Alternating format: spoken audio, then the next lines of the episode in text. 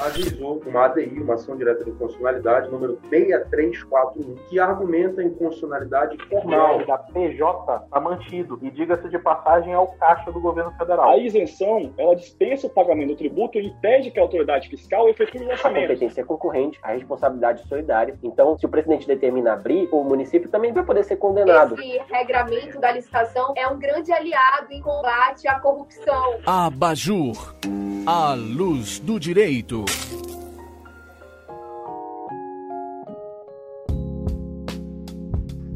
Muito bem, senhores. Bom dia, boa tarde, boa noite, boa madrugada. Seja muito bem-vindo a mais um episódio do Abaju. Aqui você tem análise, combate-papo e argumentação jurídica. É, meu nome é Marcos Menezes e hoje eu quero estar falando sobre um assunto interessantíssimo, um assunto que vai liderar as pautas da comunidade jurídica nos próximos anos e assim a gente espera, por razões que a gente vai discutir é, ao longo desse episódio. Né? E para isso, eu estou com três convidados. Na verdade, por hora, com dois convidados, daqui a pouco o nosso terceiro convidado é, é, pode entrar durante a gravação. É, três convidados especialíssimos, né? E, sobretudo, não poderíamos falar aqui do tema, né? É, sem a, enfim, principal referência do assunto no país, na atualidade, né? Que é a doutora Isabela Ferrari, ela que é juíza federal no Tribunal Regional Federal da Segunda Região, é mestre e doutorando em Direito Público pela Universidade do Estado do Rio de Janeiro, visiting researcher pela Harvard Law School, né? membro do board da The Future Society Brasil, membro do Comitê de Direito Administrativo e Ambiental da Escola da Magistratura Federal da Segunda Região, coordenadora acadêmica do New Law School, professora de Direito Administrativo, palestrante, autora coordenadora de obras como a que trata desse assunto que a gente vai trazer para a pauta hoje, que é Justiça Digital. Né? Vou deixar o link da, da editora, revista dos tribunais Thomson Reuters, no link é, é, na descrição. Tá? Vou deixar o link na descrição, tanto do YouTube quanto do podcast, se você estiver escutando a gente em algum agregador, tá bom? E vale dizer, antes de passar a palavra, é uma referência pessoal, me considero, né, na, na medida que a minha humildade me permite, um cientista jurídico, né, e como tal, né, eu tenho como uma, uma referência para mim, pessoalmente, a doutora Isabela Ferrari. Doutora Isabela, uma honra lhe ter aqui conosco. Muito obrigado pela sua presença. Seja muito bem-vindo ao Abajur. Prazer é meu, agradeço o convite. Queria dizer que é um prazer dividir esse, essa conversa com vocês. Muito bem, também está aqui com a gente é, meu amigo Rafael Paixão, ele que é advogado aqui pela Ordem dos Advogados do Brasil, mestre em Direito Político e Econômico pela Mackenzie de São Paulo, especialista em Direito Constitucional e em Direito e Tecnologia da Informação pela USP, professor universitário né, de diversas matérias e diretor executivo da Amazon Ju. E aí, Rafa, tudo bem? Tudo, Marcos. Prazer, doutora Isabela. Uma honra estar aqui com vocês hoje.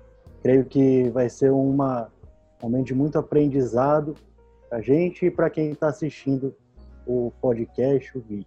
Muito bem, acaba de entrar aqui na nossa, na nossa sala, não sei se já está conseguindo nos ouvir, doutor Lucas Azoga, né? ele que é advogado pela OAB do Distrito Federal, sócio fundador da Azoga Bragança Sociedade de Advogados, especialista em Direito Civil, Direito Processual Civil, né? e é comandante aí do canal Direito Digital BR.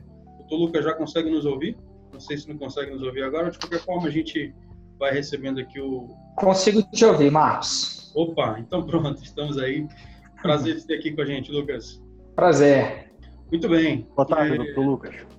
Gente, para a gente conseguir otimizar nossa pauta, a gente vai ter a participação da doutora Isabela aqui com a gente é, durante essa próxima uma hora, né? Enfim, é, quando ela tiver que sair, né, não, não, não, tem problema, a gente pode até, se for adequado, aí, continuar mais um pouquinho na discussão sobre esse assunto, que, como eu falei, é, vai liderar aí as pautas da comunidade jurídica nos próximos anos. E, doutora Isabela, eu quero começar com uma daquelas perguntinhas bombásticas, uhum. né, para a gente otimizar nossa uhum. e matar dois coelhos com uma cajadada só. Justiça digital. O Brasil está pronto para essa conversa? Então, Marcos, uma coisa que eu sempre falo em todas as minhas entrevistas sobre o assunto, nas minhas lives sobre o tema, é que as coisas no Brasil já estão acontecendo. É, e eu sempre mostro essa cartilha do CNJ para provar isso para quem nos ouve. O nome da cartilha é Inteligência Artificial no Poder Judiciário Brasileiro. Eu recebi essa cartilha em mãos no ano passado, quando eu acompanhei uma delegação de juízes ingleses que estavam vindo ao Brasil para conversar com os nossos representantes sobre a questão da tecnologia no Poder Judiciário. A gente foi no Supremo, a gente almoçou com o Toffoli, nós nos reunimos com mais de 15 ministros do STJ, fomos ao CNJ, fomos ao TSE, fomos ao Congresso Nacional, fomos ao Ministério da Justiça e para quem está nos ouvindo, eu recomendo que baixem essa cartilha. Eles podem encontrar essa cartilha no site do CNJ e também na página do, do New Law, porque eu sempre falo sobre ela em todas as minhas lives. Então, quem quiser conferir, pode procurar lá também em arroba New Law Instituto, que está disponível essa cartilha. E por que, que eu gosto tanto de mostrar essa cartilha? Porque na parte final dela, a gente tem diversos projetos de emprego de inteligência artificial no Poder Judiciário brasileiro que já foram desenvolvidos, estão em fase de testes, em fase de homologação. Então, são projetos que muito em breve vão ser implantados no Brasil inteiro. Então, isso já está acontecendo, mas a gente não sabe. E a minha fala hoje é exatamente para trazer é, a atenção para as pessoas para esse ponto. E se eu puder ilustrar o que eu estou dizendo, eu queria lembrar todo mundo que está nos ouvindo que recentemente, na verdade ontem, né, a gente não gosta de datar a nossa fala quando a gente quando a gente conversa em podcast, em live, enfim. Mas é, o TRF3, o TRF da terceira região, que pega São Paulo e Mato Grosso do Sul, anunciou que eles estavam implantando um sistema de inteligência artificial no tribunal para ajudar os desembargadores a redigir minuta de decisão. Então, é muito importante que a gente perceba que já tem muita coisa acontecendo no Brasil, o Brasil está muito avançado nesse panorama, mas falta a gente conversar sobre esse assunto. É, falta a regulação, né? Daqui a pouco a gente vai chegar nesse ponto. Enfim, são, são conceitos novos, né? São tratamentos novos que o nossa justiça vai ter que adotar, né? Você fala de ADR, por exemplo, de ODR, já é uma novidade. Você trazer, né, uhum. né, a gente vai tratar de algoritmos, se você tratar uhum. para a questão dos atos decisórios judiciais, me parece que é algo ainda mais, é, com perdão da expressão técnica, ainda mais maluco, ainda mais fora de órbita para a gente, né? Eu tenho essa impressão mas já está acontecendo. E, e, e, é muito importante que a gente perceba que isso está acontecendo exatamente para a gente poder entrar nessa discussão e para a gente poder se perguntar aonde que a gente quer aplicar a inteligência artificial, aonde a gente não quer aplicar a inteligência artificial, quais são os riscos, quais são as possibilidades. Porque independentemente, e acho que isso é muito importante destacar, independentemente do que eu, você, que, do que as pessoas que estão nos ouvindo façam, essa mudança ela vai acontecer. Então a gente pode debater ou a gente pode ser, digamos assim, uma vítima dessa mudança que já está acontecendo com muita força e que vai acontecer com muito mais força agora, nesse momento pós-pandemia. Doutora, para fazer gente... uma. Claro, Desculpa, claro. Marcos, te interromper. Eu gostei da, da uma parte do livro da doutora Isabela que ela consegue sistematizar o uso da inteligência artificial é, nas decisões judiciais da seguinte forma: ela consegue visualizar a ferramenta inteligência artificial como um apoio para o magistrado e uhum. a inteligência artificial decidindo efetivamente, né? É, uhum. Enfim, a gente vai daqui a pouco falar sobre o software que o STF desenvolveu é, junto uhum. com a uhum. Universidade de Brasília, que foi o Vitor, e eles conseguem decidir, mas esse, essa ferramenta de apoio eu também acho, como a senhora sistematizou no, no, no seu livro, é, é, é, uma, é uma maneira é, eu acho, mais palpável para a gente agora e que, de alguma forma, não vai é, confrontar é, aquele apelo que a gente tem é, pelo, pelo, pelo olhar do, do, do magistrado é, nos processos em geral. Como ferramenta, eu acho que é um primeiro passo. É, Rafael, uma coisa que eu gosto de falar para as pessoas é o seguinte: quando eu falo em justiça digital, a gente está endereçando várias coisas diferentes com o mesmo nome, né? Então a gente está falando de forma geral dessa transformação do poder judiciário a partir de tecnologia. Como é que isso acontece? Isso acontece em etapas que podem ser concomitantes ou sucessivas. Mas a gente começa trazendo para o mundo online aquilo que era offline. A gente está vendo aí, até na pandemia, muitas audiências acontecendo online. É, a gente pode pensar em que tipos de perícia poderiam acontecer online. A gente pode pensar até em momentos pré-pandemia, a gente já aceitava comunicação entre juízes e advogados. Eu sempre aceitei por WhatsApp, é, por e-mail, por telefone, enfim. E a gente tem, claro, né, o processo eletrônico que está aí cada vez mais espalhado nos tribunais brasileiros. Né? A gente está abandonando esse modelo de processo, físico para entrar numa pegada de processo eletrônico. Então, esse é sempre o primeiro momento. A gente traz para online aquilo que era offline. Aí depois a gente costuma dar mais um passo, quando a gente começa a automatizar as decisões. Quando eu falo de automação, do que, que eu estou falando? Eu estou falando de uma atividade que necessariamente deveria acontecer e que a gente faz com que o sistema faça automaticamente aquilo que a gente já sabia que ia acontecer. Então, vou dar um exemplo para vocês, né? é, quando eu me tornei juiz há oito anos atrás, a gente usava no TRF2 o Apollo, né, que é um sistema que a gente ainda usa de forma residual. O que, acontecia no Apollo? O Apollo é um sistema eletrônico, é, mas ele não é um sistema tão bom. Por quê? Porque quando eu decidia um processo no Apollo, então eu decidi, eu assinava a decisão. E aí eu precisava que viesse um servidor meu, fizesse um movimento no sistema para que aquela decisão fosse publicada. Viesse o servidor meu, fizesse um movimento no sistema para que as partes fossem intimadas daquela decisão. Olha que perda de, olha que irracionalidade. Se eu assinei, se eu decidi, é claro que tem que publicar intimado. E aí, um tempo depois, a gente passou a adotar o IPROC no TRF2, que já é um sistema bem mais avançado. No IPROC é automático. Eu assino a decisão, já acontece imediatamente a publicação e a intimação. Então, isso é automação. Né? Então, aí é, é, é, interessante porque você está é, numa próxima etapa, você está liberando recursos humanos e o sistema está fazendo uma coisa que você já sabia que tinha que acontecer. E aí a gente entra numa terceira etapa, que é a etapa mais discutida, que são essas aplicações de inteligência artificial no processo. Quando você tem atividades de softwares inteligentes, né? Então, sistemas que vão decidir entre várias coisas que podem acontecer um determinado caminho. É, e quando eu falo sobre inteligência artificial e poder judiciário, é o que eu disse para vocês. Muita gente acha que não vai acontecer agora, que não vai acontecer no Brasil, e na verdade, o Brasil é um dos países pioneiros nisso. A gente já tem muita coisa. A gente já tem penhora online automática. Nessa cartilha do CNJ, quem der uma olhada nessa parte final vai ver que a gente está em fase final de desenvolvimento de sistemas que vão categorizar os processos. É, a gente vai ter sistemas de inteligência artificial, já tem, na verdade, que indicam jurisprudências para os magistrados aplicáveis àquele processo. Muito em breve a gente vai ter sistemas como o TRF3 já está implementando, que também vão minutar a sentença para você. Então aí a gente chega nesse último momento da justiça digital, que é como é que a gente pode usar a inteligência artificial para auxiliar o juiz. E é, existe é, esse movimento, né, esse movimento de justiça digital, esse movimento de cortes online, não é uma coisa só nossa, é uma coisa mundial, é um movimento mundial e a gente está vendo agora os países discutindo, inclusive, quando a gente pode substituir os juízes. Não é nem inteligência artificial para auxiliar juiz, não, é para substituir. E alguns países já estão fazendo isso, né? Eles estão usando inteligência artificial para decidir definitivamente em causas de pequeno valor que sejam meramente patrimoniais. Então é como se você, em uma ação de juizado especial, não fosse julgado por um juiz leigo, fosse julgado por um, por um programa de computador. E pode funcionar. Assim, é, pode ser que funcione. É, o que é importante é que a gente debata, que a gente converse, que a gente veja as vantagens, as desvantagens, justamente para que não, não venha uma outra pessoa e decida por nós. Né? Acho que esse é o ponto principal.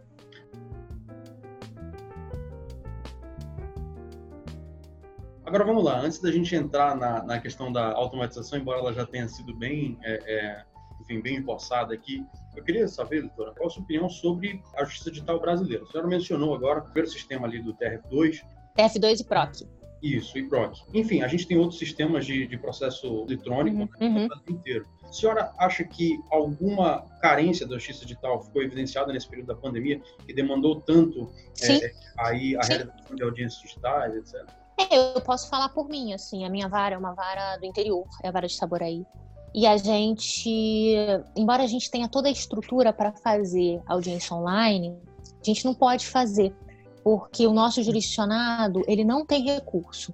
Então, meu jurisdicionado é aquela pessoa que vive em uma cidade do interior, nem, nem vive em Itaboraí, uma cidade do interior, numa zona completamente rural. São pessoas que é, comem o que plantam em casa e, tem um, e, e vivem com 60 reais por mês. Então são pessoas que não têm telefone fixo, não têm celular, não têm internet, não têm nada. Como é que eu vou fazer uma audiência online com essas pessoas? Como é que eu vou decidir um processo sem fazer uma audiência online com essas pessoas? São pessoas de idade. Como é que eu vou falar para a pessoa ir na minha vara em tempos de pandemia, sabendo que ela pode se contaminar pegando um ônibus e que se ela se contaminar, ela tem uma grande chance de óbito? Então, se a gente tivesse pensado a justiça digital, como que a gente vai levar para o online esses atos processuais que poderiam ter sido levados, a gente teria refletido, inclusive, sobre a situação dessas pessoas. Que estrutura a gente teria que ter criado?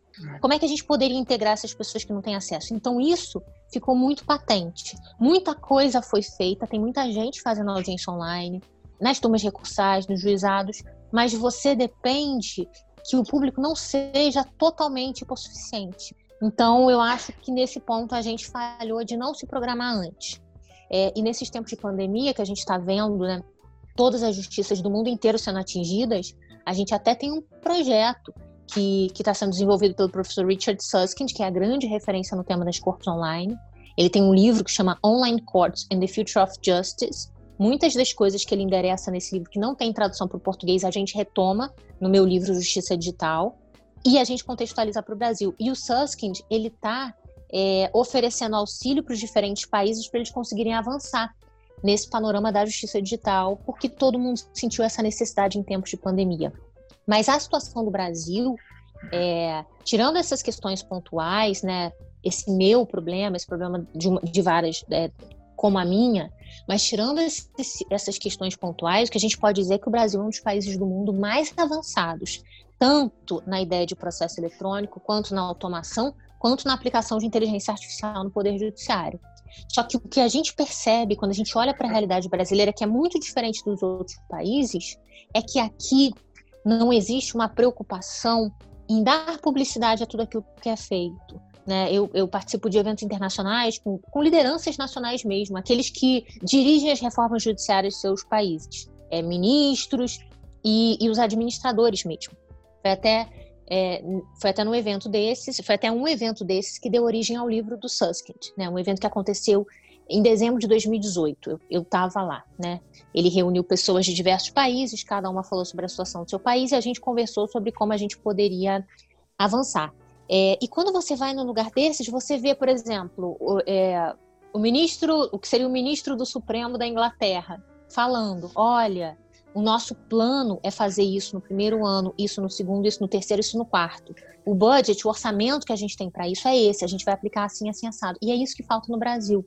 Ninguém chega para a gente e fala, nós temos um plano, a gente vai avançar assim. Quando você vê, as coisas já estão desenvolvidas, já estão sendo implantadas, e a gente sabe depois, a gente sabe muitas vezes pela mídia, é, a gente sabe como eu soube essa questão do TRF3, assim, é um assunto que eu estudo, eu não sabia que eles iam implantar. Ninguém falou que eles iam implantar, eu não sei se teve algum tipo de consulta pública. Então, acho que nesse aspecto de discutir, de informar, de debater, a gente ainda está falhando muito. É eu acho que dentro desse. Cultural. Desculpa, Marcos. Não, perdão, pode continuar. Eu, eu ia falar que dentro desses motores da inovação, a gente tem falhado nessa parte da capacitação. A doutora apontou né, a falta de inclusão digital, é, que é um retrato do nosso país. É um país desigual, e, apesar de muita gente ter celular, enfim, é, ter acesso à internet, isso daí não é, é, é não foi largamente é, é, não é uma realidade, né? Mas o, é, essa essa estratégia de fazer com que todos esses motores da inovação consigam de forma é, uniforme, né? uniformemente caminhar, é, eu acho que é, isso que a gente tem que é, nisso que a gente tem que trabalhar, porque senão vai ser a justiça de poucos por conta dessa falta de acesso a todo esse conhecimento que envolve né, o meio digital. É, esse é um, problema, esse é um problema brasileiro, né, cultural, histórico, a falta de planejamento. A gente conversou sobre isso aqui no episódio de direito tributário, no episódio de direito financeiro. O, o brasileiro, historicamente, culturalmente, ele não se planeja. Né? Isso, inclusive, em termos estruturais, em termos institucionais, acho que a gente tem esse problema grave no, no país. E, enfim, é, é, iniciativas, né, como essa da, da doutora Isabela, né, de todo o pessoal do New Law, é, que trazem à tona esse tipo de discussão, como ela bem falou, né, o que importa agora é a gente discutir, a gente conversar, a gente trazer isso para a pauta, né, exatamente para o Brasil ter oportunidade para se preparar. Porque, assim, a gente vê na educação, por exemplo, esse desafio hoje, né, é, a gente vê que escolas particulares estão conseguindo se adaptar à pandemia. É, mas escolas públicas é muito complicado, é uma situação completamente difícil, uhum. uma situação em que pessoas do interior, como ela bem mencionou, é, é não têm acesso à internet, uhum. né, tem uma dificuldade de, uhum. de, de, entrar na rota.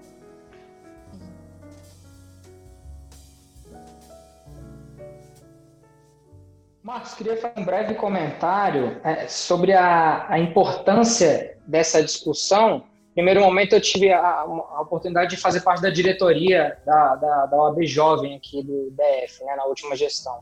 E quando eu estava nessa diretoria, eu fazia questão de demonstrar para o pessoal que estava entrando ali naquele momento que aquelas discussões que a gente tinha, e, e, tiveram momentos em que eu organizava seminários ali, dias de formação de jovem advogado, em que a gente colocava só magistrados, só, só desembargadores, para que fossem palestras exclusivas daquele, daqueles membros, né, daqueles serventuários da justiça, ou algumas vezes só de advogados, e tirar aquele mito de que hoje em dia a gente não vai pessoalmente mais no tribunal, tanto por conta do processo eletrônico, em especial agora por conta da pandemia, mas aquele mito de que quando o advogado chegava no tribunal, era um advogado de um lado do balcão e os serventuários da justiça de outro lado do balcão.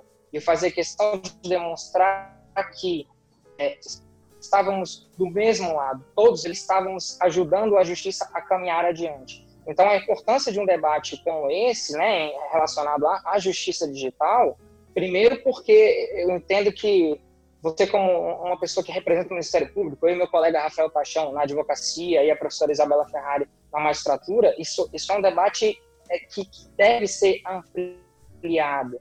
Né? A, questão da justiça digital vem caminhando em passos lentos, como a professora citou, né? a gente tem a lei de processo eletrônico de 2006, só que eu entendo que agora está caminhando em passos bastante largos. E a, impressão que eu tenho, e talvez seja a de vocês, vocês compartilhem com isso, é que, apesar da gente estar se planejando para isso, é como se a gente, nesse momento, principalmente de pandemia, é como se a gente estivesse construindo um avião em pleno voo, né? Porque tinham vários planejamentos, né, com relação a, a procedimentos, audiências online, coisas nesse sentido, só que explodiu uma situação em que a gente tem, às vezes o fórum tem, como a professora citou, a, a tecnologia para fazer uma audiência é, é, online, mas a gente entende que aquela parte não tem condição de, de, de ter um computador, um acesso à internet, e de igual modo, durante a pandemia, nem que o fórum disponibilizasse uma sala, alguém que fosse fazer aquelas audiências ali, um local, justamente porque a pessoa não pode se locomover até ali, né? Então, acho que essa, esse ouvido de todos os lados, da advocacia, do Ministério Público, da magistratura, a gente conversando e sentindo o que, que é a necessidade um do outro, a gente pode se ajudar muito. É, eu concordo plenamente com o Lucas e é, eu acho que a gente foi muito feliz no New Law quando a gente resolveu lançar esse livro. O Justiça Digital é o primeiro livro de uma parceria que o Instituto New Law, que é esse instituto que eu coordeno, que oferece cursos de pós-graduação e cursos rápidos, fez com a Thomson Reuters. A gente vai lançar diversos livros que trazem as disciplinas que a gente está endereçando no New Law, que tem essa proposta de um novo direito um direito muito voltado para a prática, um direito muito voltado para as mudanças que estão acontecendo. Onde eu sei, é a única obra em português que endereça esse tema da transformação da justiça, mas como eu mostrei para vocês aqui, tem muita coisa que já está acontecendo. Como é que não tem nada escrito? Como é que a gente não está debatendo? Como é que as pessoas não sabem? Então, acho que é muito isso que o Lucas falou. As coisas estão acontecendo e a gente não tem consciência, a gente não sabe. A própria grade do, da, dos cursos de direito, grade curricular de cursos de direito precisa é, reformar para se adequar à nova realidade. Não, sem dúvida, Rafael. Isso é uma coisa que a gente pensa muito no New Law. Quando a gente cria os nossos cursos, a gente parte disso. É muito comum que as pessoas terminem a faculdade, mesmo os melhores alunos da faculdade, você termina a faculdade, você faz a prova da ordem, você passa, e aí você olha para o mundo e fala, e agora? Eu não sei advogar, eu não sei fazer isso. E por que, que a gente sai com essa com essa percepção de que a gente não sabe, porque o ensino jurídico que a gente recebe na faculdade não está adequado ao mundo que a gente está vivendo. O mundo que está em constante mutação, o mundo que está demandando do advogado, primeiro, novos hard skills, é que a gente fala no New Law, né? Hard skills são aqueles, para quem está ouvindo a gente que não conhece essa expressão, é aquele direito dos livros, né? Então, aquilo que a gente aprende nos livros, matérias tradicionais. Então, na faculdade, você está aprendendo lá, muitas vezes, história do direito, que é uma matéria muito importante, mas aí você sai da faculdade precisando trabalhar com compliance digital. Só que você não viu compliance digital na faculdade. Porque, assim, o compliance hoje, todo compliance hoje é compliance digital. Compliance é uma das áreas mais quentes do direito na atualidade. É um dos temas que a gente endereça no New Law, mas que a faculdade não te ensina. Então, você tem um problema nos hard skills que você aprende na faculdade, você sai sem saber muita coisa, e você tem um problema ainda maior com o que a gente chama de soft skills, que são essas habilidades interpessoais. É, e uma coisa que eu falo para os advogados é que, assim, muitas vezes a gente sai da faculdade pensando: olha, nossa, eu sou muito bom em direito civil, sei tudo de direito civil, eu vou, ser, vou abrir um escritório de direito civil e eu vou ser muito bem sucedido. Falso, totalmente falso. Porque para você ser bem sucedido na advocacia, você precisa de muito mais do que simplesmente esse conhecimento dos livros. Né? Então, assim, a gente precisa de outras habilidades, habilidades interpessoais, é, nesse momento de pandemia, elas são ainda mais importantes, né? A gente está aprendendo que a gente tem que reaprender a gerenciar a equipe, porque agora está todo mundo em casa, né? Como é que você gerencia a sua equipe que agora está toda trabalhando em casa, se você costumava eh, andar pelo escritório e ver o que cada um estava fazendo? É, inteligência emocional é um outro soft que é muito importante. A gente está vendo, né, como está sendo difícil produzir na pandemia para algumas pessoas, né? Como tem gente sofrendo na pandemia, isso te desfoca, isso, isso ataca a sua produtividade. E outras habilidades, por exemplo, uma coisa que eu não me conformo, eu nunca me conformei, é o advogado sair da faculdade sem ter tido aula de negociação. O advogado ele negocia o tempo todo. Ele negocia com o cliente dele, ele negocia com o chefe dele, ele negocia dentro do processo, ele negocia fora do processo. E a gente sai da faculdade sem aprender a negociar. Que é um negócio que você aprende né? Quando a gente está. Eu estudei um tempo em Harvard, mais de um ano. É, e quando eu estava lá, eu via que as pessoas tinham aula de negociação. Você tem métodos de negociação, você tem táticas de negociação. A gente fala em método Harvard, método Wharton. Essa é a primeira disciplina de todas as nossas pós. Porque está no dia a dia do advogado. E a gente sai da faculdade sem, sem aprender a negociar. Por quê? Não consigo entender. Então, é, essa foi uma preocupação muito grande nossa quando a gente criou os cursos do New Law. Trazer temas que são temas muito importantes para os advogados e temas que vão endereçar os problemas práticos que esses advogados vão enfrentar no dia a dia, para que não fique esse gap. E é muito triste, né? Assim, você sair da faculdade e você ter que aprender apanhando. Porque você aprende, né? Quem tem um pouco de sensibilidade aprende, mas, mas aprender apanhando, para quê, né? Não precisa. O detalhe que, que, a, que a professora Isabela citou, né? Que o advogado sai sem ter essa, essa habilidade interpessoal de, de negociar na verdade, eu vejo que o aluno ele sai como um aluno teórico. A gente diz em termos práticos que o advogado é aquela pessoa, advogado ou advogada é aquela pessoa que é aprovada na, na prova da ordem e recebe uma inscrição com um número, né? Mas, na verdade, aquela pessoa não é um, um advogado, uma advogada. Ela não sabe não só negociar, mas ela não sabe empreender, ela não sabe montar um escritório, é, muitas vezes as pessoas não tiveram uma mínima prática de audiência online, sustentação oral nem se fala, né? Então, assim, o aluno não sabe isso durante a faculdade e nós que temos alguma experiência, né, que já fazemos essa, to, todas essas atividades do, do, profissionais do advogado, estamos nos reaprendendo, né?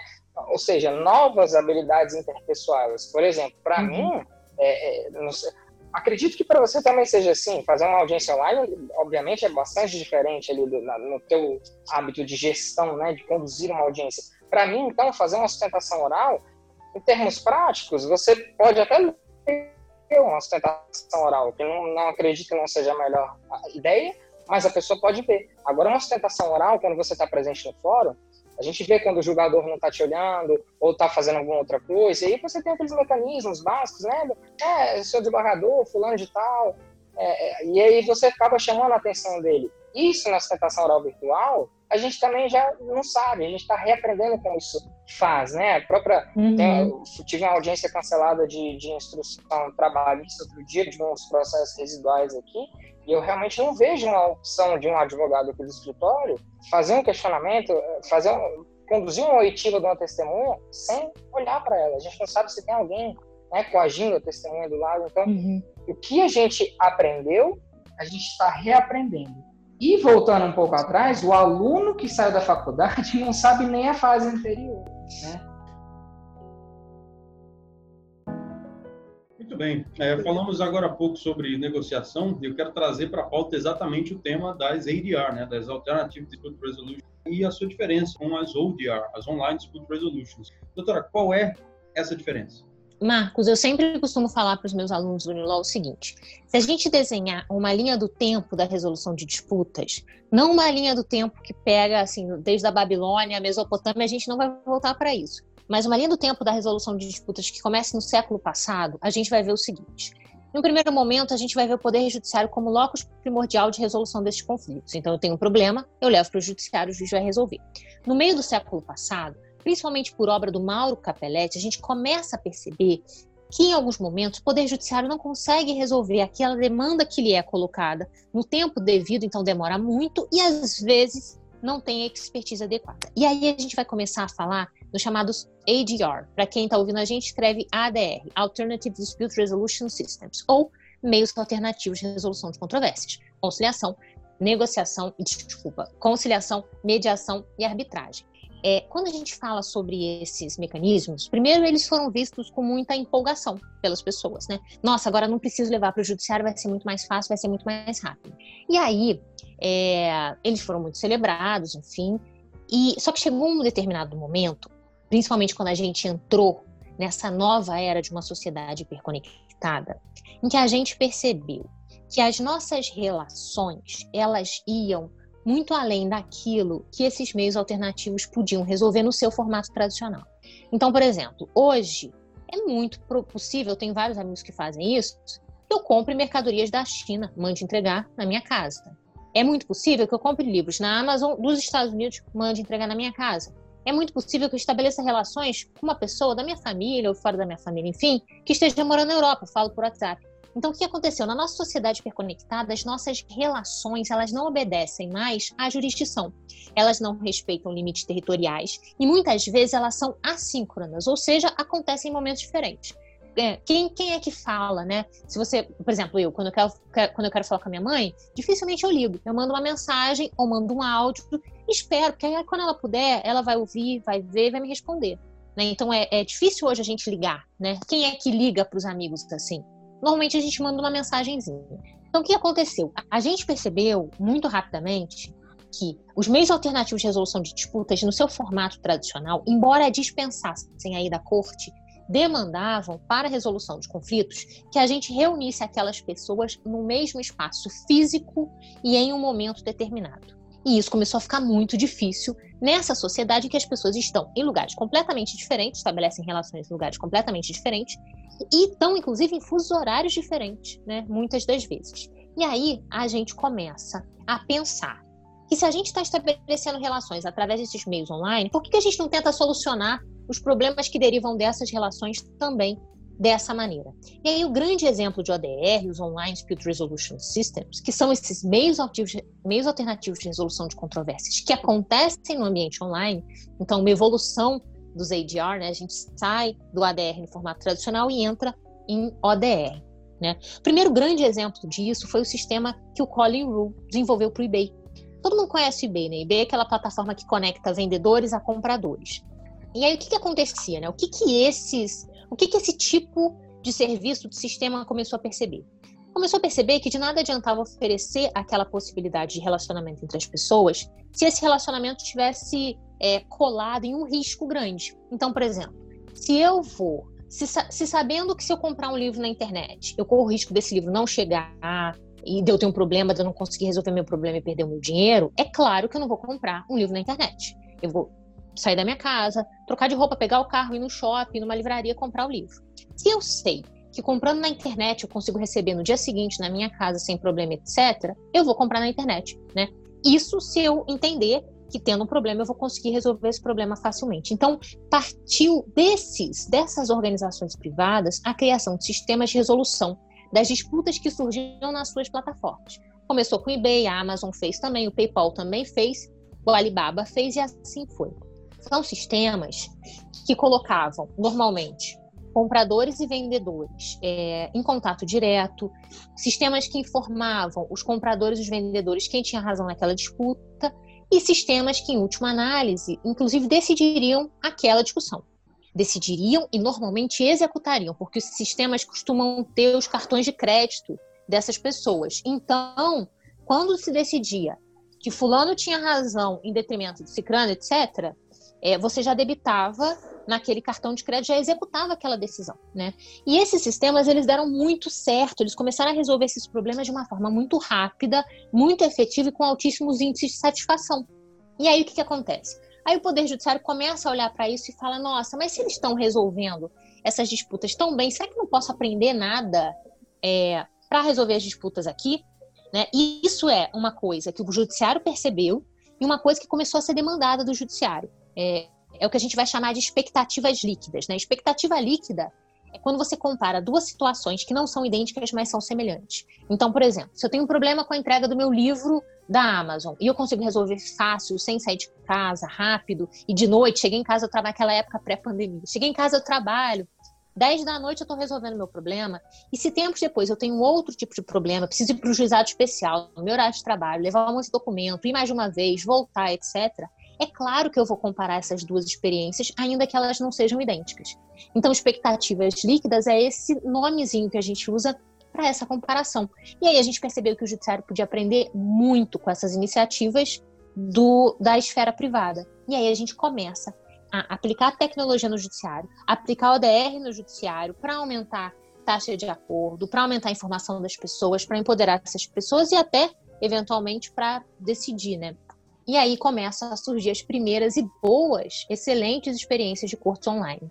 É isso que ele perguntar, já era o próximo tópico aqui, exatamente para a gente ir otimizando a nossa pauta. Né? É, a partir dessa, desse conceito né, de ODRs, é que é, veio se desenvolvendo né, em ordenamentos jurídicos aí mundo afora, as cortes online. A gente tem alguns uhum. bons exemplos é, e um, um, destaque bem interessante no seu livro, doutora, é o da Dinamarca, em que uhum. parece que é, não há hipótese de você acessar a justiça se não for online, né?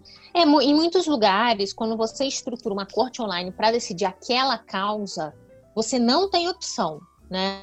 Então, normalmente, assim, você não tem opção de acessar outra forma e muitas vezes você não tem recurso, tá?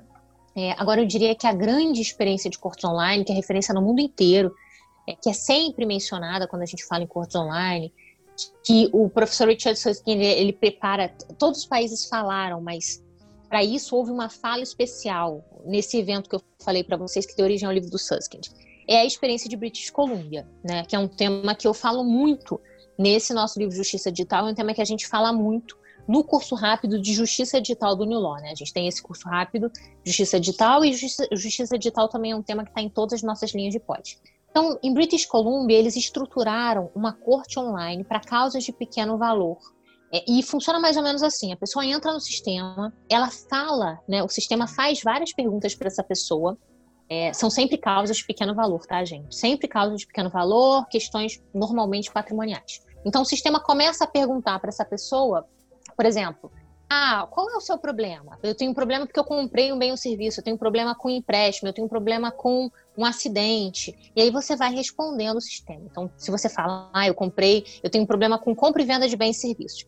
A próxima pergunta que o sistema faz para você é o seguinte: é, você é comprador ou vendedor? Você comprou aquele bem ou serviço para quê? Para uso próprio, para uso comercial, etc. Então o sistema vai te perguntando até entender a sua situação. Quando ele entende a sua situação, ele te dá a informação sobre a sua situação. Esse é o primeiro momento dessa corte online, é um momento gratuito. Então você recebeu informação sobre aquele litígio, né? E aí, recebendo informação, você pode entender que você tem razão ou que você não tem razão. Se você não tiver razão, acabou o problema. Se você tiver razão, você pode acionar outra parte. O sistema te ajuda a redigir uma carta, uma notificação, te fala quais documentos você precisa juntar para deduzir aquele pleito. É, e aí você notifica a outra parte, enfim. O sistema te auxilia com isso, o sistema te dá informação sobre como negociar uma causa, tem uns e-books assim, em que eles te ensinam aquelas táticas é, que a gente até fala nos cursos do New Law de negociação, aquelas táticas do get into yes, do get into yes with yourself, são as táticas de Harvard. Como é que eu negocio, é, dicas do tipo, separa a pessoa do problema, é, se eu tenho problema com uma, se eu tenho uma questão com o Marcos, lembre-se que o Marcos é uma pessoa é, e eu e o Marcos temos que resolver o problema que nós temos em comum, ao invés de eu identificar o Marcos com um problema e ficar numa postura inadequada na negociação, enfim. Então, o sistema te dá todo esse tipo de informação. É, e aí você entra em contato com a outra parte, a outra parte, né, já entendeu que você entrou em contato, que você tem razão, porque o sistema disse que você tinha razão. A outra parte já entendeu que você juntou todos os documentos. Você notificou a outra parte, porque a outra parte recebeu a cartinha que o sistema já pré-redigiu para você. Você só bota uma outra informação específica, mas o sistema já faz aquilo para você. Então a outra parte já entendeu, assim, que se ela não tiver razão, ela vai perder. E muitas vezes o problema acaba sem ter começado. Então você nem precisa abrir um, um caso em tribunal. Você resolve recebendo essa informação, notificando a outra parte consensualmente. Se não resolver, você pode abrir um caso no tribunal. É o primeiro momento em que você vai pagar. A informação você recebe de graça, o auxílio na redação de peça você recebe de graça, tudo aquilo é de graça. Resolveu abrir um caso na, em British Columbia, abriu. Aí você vai ter um software que vai mediar essa relação, minha relação com o Marcos. E se a gente não conseguir chegar a um resultado consensualmente, a gente vai ter um juiz pessoa física, né? Aí, aí é um juiz humano ainda, ainda que vai decidir e vai, se precisar fazer audiência, vai ser uma audiência pelo Skype. Quando ele decidir, a sentença vai ser dada online, as partes vão acessar online, enfim. Então, esse sistema de British Columbia é a grande referência no mundo sobre cortes online, né? Porque é um sistema que foi todo estruturado para um acordo, um sistema estruturado em etapas para evitar que a parte passe à etapa seguinte.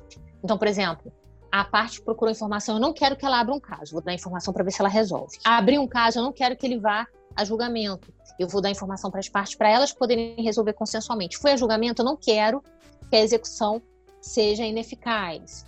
Então, a gente está sempre evitando passar para a próxima etapa. Então, é um sistema que deu muito certo, um sistema que, ainda que dê tudo errado e o processo tenha que ser julgado, no fim, o sistema está capturando os dados de todo mundo durante todo esse processo. Então, ele vai entender depois o que que fez aquele processo ter que ir para o final e ter que ser julgado, né? Por que, que não conseguiu resolver antes? Então, é um sistema que é referência no mundo inteiro, né? Essa, para mim, é a grande referência.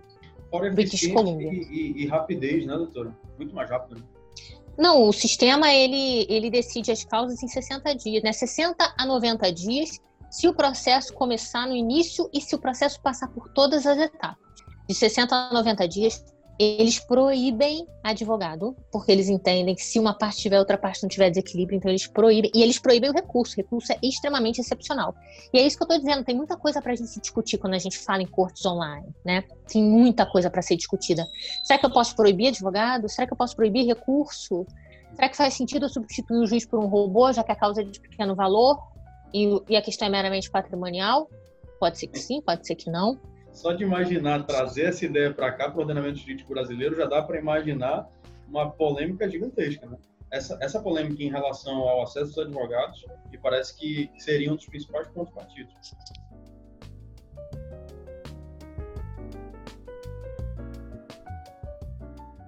Esse sistema de British Columbia, ele dá para dá para dizer que ele é um parâmetro para a gente aplicar aqui no Brasil, tendo em vista que são condições socioeconômicas, culturais totalmente diferentes? Com certeza. Com certeza, porque na verdade é, o sistema ele é feito exatamente para conseguir levar informação para aquelas pessoas que que não têm tanta formação. Então, assim, o sistema ele consegue fazer coisas que o juiz não consegue. Eu não consigo parar com uma parte e falar, vem cá, deixa eu te explicar como é que você vai negociar nesse processo. Quando você negociar, pensa nisso, pensa naquilo, não. E muitas vezes a gente não consegue levar as nossas decisões em uma linguagem simples para as pessoas. E esses sistemas, esses sistemas em geral, não só British Columbia, mas todos os outros, eles também são desenvolvidos a partir daquelas ideias de UX, User Experience. Então, eu quero criar um sistema que seja de fácil navegabilidade, um sistema que as pessoas consigam entender, um sistema que seja muito intuitivo e muitas vezes muito mais intuitivo que o Poder Judiciário consegue ser no dia a dia, sabe? Então tem muito ganho também. E é claro, se você trouxer isso para cá, você precisa criar, da mesma forma que você criou no juizado especial, precisa ter alguém, precisa ter um computador, precisa ter um posto referência é, em cada localidade para a pessoa saber para onde ela vai, precisa ter gente auxiliando. Tudo que a gente poderia ter feito antes da pandemia para não ter essa, essa paralisação em alguma medida desse tipo de caso, é, que a gente acabou não fazendo, né? Rafael Lucas, tem alguma pergunta para a doutora sobre as cortes online? Sobre Marcos. cortes online. Desculpa, pode falar, Lucas. Por favor, Rafael, por favor. Fica à vontade. Só um breve comentário, ele assim, é realmente essa questão de, de você proibir, né? No nosso caso de juizado especial aqui, é, é, tem uma faculdade do advogado não participar da causa uhum. até um certo valor. Agora lá já é um pouquinho diferente, tem uma proibição. Isso. Né? Isso. Agora, pequena diferença que eu vejo, talvez seja um ponto positivo, é que é, talvez exista, assim, óbvio, parte da, da, da, discussão da advocacia, que eu também conheço advogados que vivem da advocacia do juizado especial, né, que vamos dizer assim, uhum. é um advogado especialista em, em atuar em, em juizado especial. Uhum. Agora eu vejo a discussão como um outro ponto. Como eu já participei também como conciliador há algum tempo, em época de, de, de graduação ainda, e o que a gente percebia é que a, grande maioria dessas partes que entram sem a, a, representação de um advogado, por mais que a legislação do juizado é, é, dê amparo a isso, essa parte ela não tinha uma representação jurídica, um conhecimento ali, um amparo, digamos assim.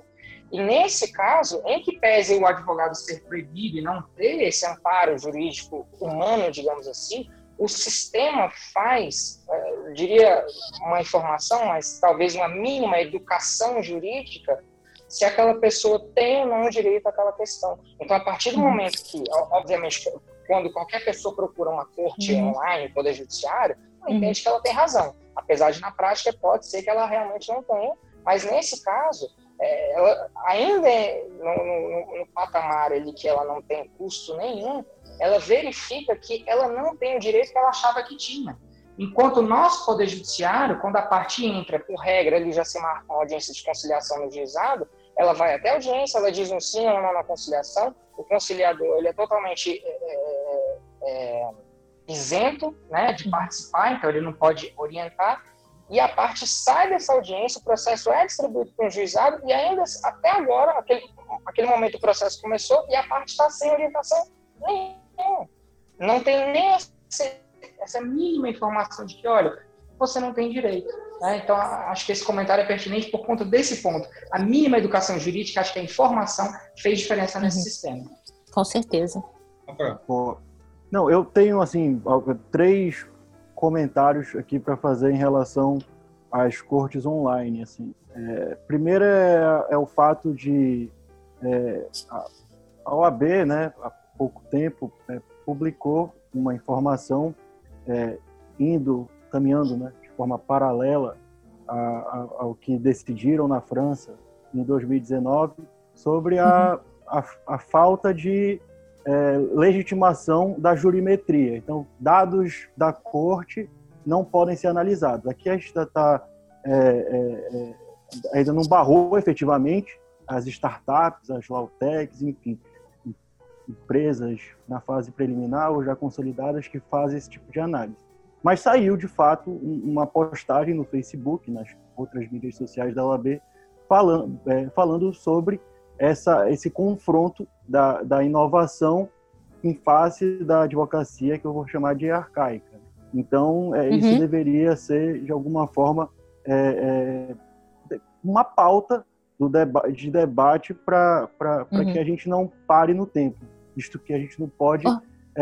perder o trem da história no sentido uhum. da inovação. A, a, outra questão, são outras, é que é interessante saber que esses sistemas de, é, de resolução de disputas online, as próprias cortes virtuais, elas, sob o ponto de vista econômico, é, é, são sustentáveis, né? Então, assim, é, beleza, a gente vai estar tá oferecendo uma ferramenta, um serviço muito bom para você resolver o seu problema de forma eficiente, mas a gente vai estar tá também com os teus dados mapeando futuras decisões estratégicas da nossa empresa.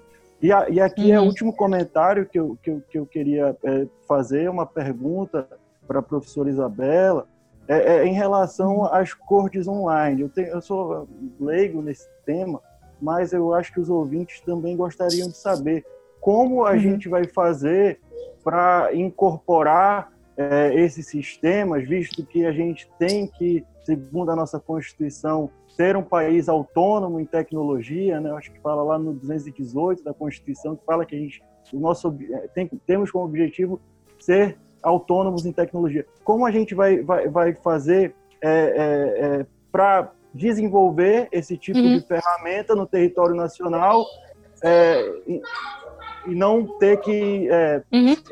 não sei, absorver essa tecnologia de outro uhum. país entendeu? É essa, essa, esse nó que está dando na minha cabeça. Vou começar então pela última pergunta do Rafael. Se a gente pegar essas iniciativas do CNJ, foi tudo desenvolvido em house, tá? Então, tudo, não só tudo desenvolvido no Brasil, como tudo desenvolvido pelas pessoas do CNJ, pelo time do CNJ. E aí a gente tem muitos juízes programadores que já tinham criado experiências interessantes nas suas varas que o CNJ traz para participarem desse movimento, né? Então é muito comum que experiências pontuais positivas sejam replicadas para o Brasil inteiro. Vou dar um exemplo para vocês. Um dos coautores do Justiça Digital é o Rafael Leite. Ele vai falar sobre digitalização dos tribunais brasileiros. O Rafael é um juiz federal que eu conheci quando eu estava em Harvard em 2016. Quando eu conheci o Rafa em Harvard, ele, ele já tinha, inclusive, recebido uma menção honrosa no Prêmio Novare, porque ele estava numa vara em Manaus, estava numa vara de execução fiscal em Manaus.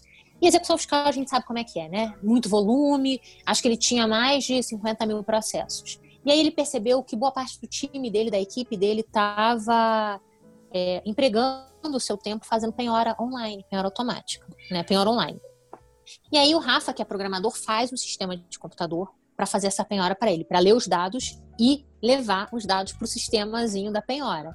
Aí ele faz, ele, e ele seguiu todos os protocolos. Fase de teste, na fase de teste ele descobriu que aquele sistema que ele tinha desenvolvido era mais eficiente que os servidores dele, então o sistema tinha índice de erro inferior, e depois ele implantou, e com isso ele baixou um monte de processo, porque o sistema fazia a penhora automática e liberava os servidores para fazerem as outras coisas. Aí ele vai receber o, o, uma menção rosa no Prêmio Novare, vai para Harvard. Agora ele está no CNJ, ajudando o pessoal a desenvolver esses outros sistemas. Essas iniciativas que aparecem aqui, todas são boas iniciativas que são locais que eles pegaram e generalizaram. Então isso é tudo desenvolvido no Brasil, muitas vezes no Poder Judiciário ou a partir de parcerias do Poder Judiciário com instituições como a ONB.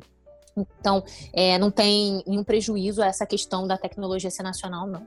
E a outra questão que o Rafael falou também que é muito importante, a questão sobre jurimetria, que é um dos outros temas do Justiça Digital. Justiça Digital a gente vai falar sobre é, por que, que a gente está vivendo um momento único em termos de tecnologia? A gente vai falar sobre cortes online no Brasil e no mundo, quais são as perspectivas. A gente vai falar sobre decisão por algoritmos, regulação de algoritmos. A gente vai falar sobre tecnologia nos tribunais e a gente vai olhar para o advogado. Então, como é que o advogado pode usar essa tecnologia para melhorar a forma como ele presta o seu serviço? A gente vai falar de jurimetria, a gente vai falar de volumetria você, quando você começa a analisar esses dados para entender estrategicamente onde é mais interessante litigar, como que você define patamar de acordo.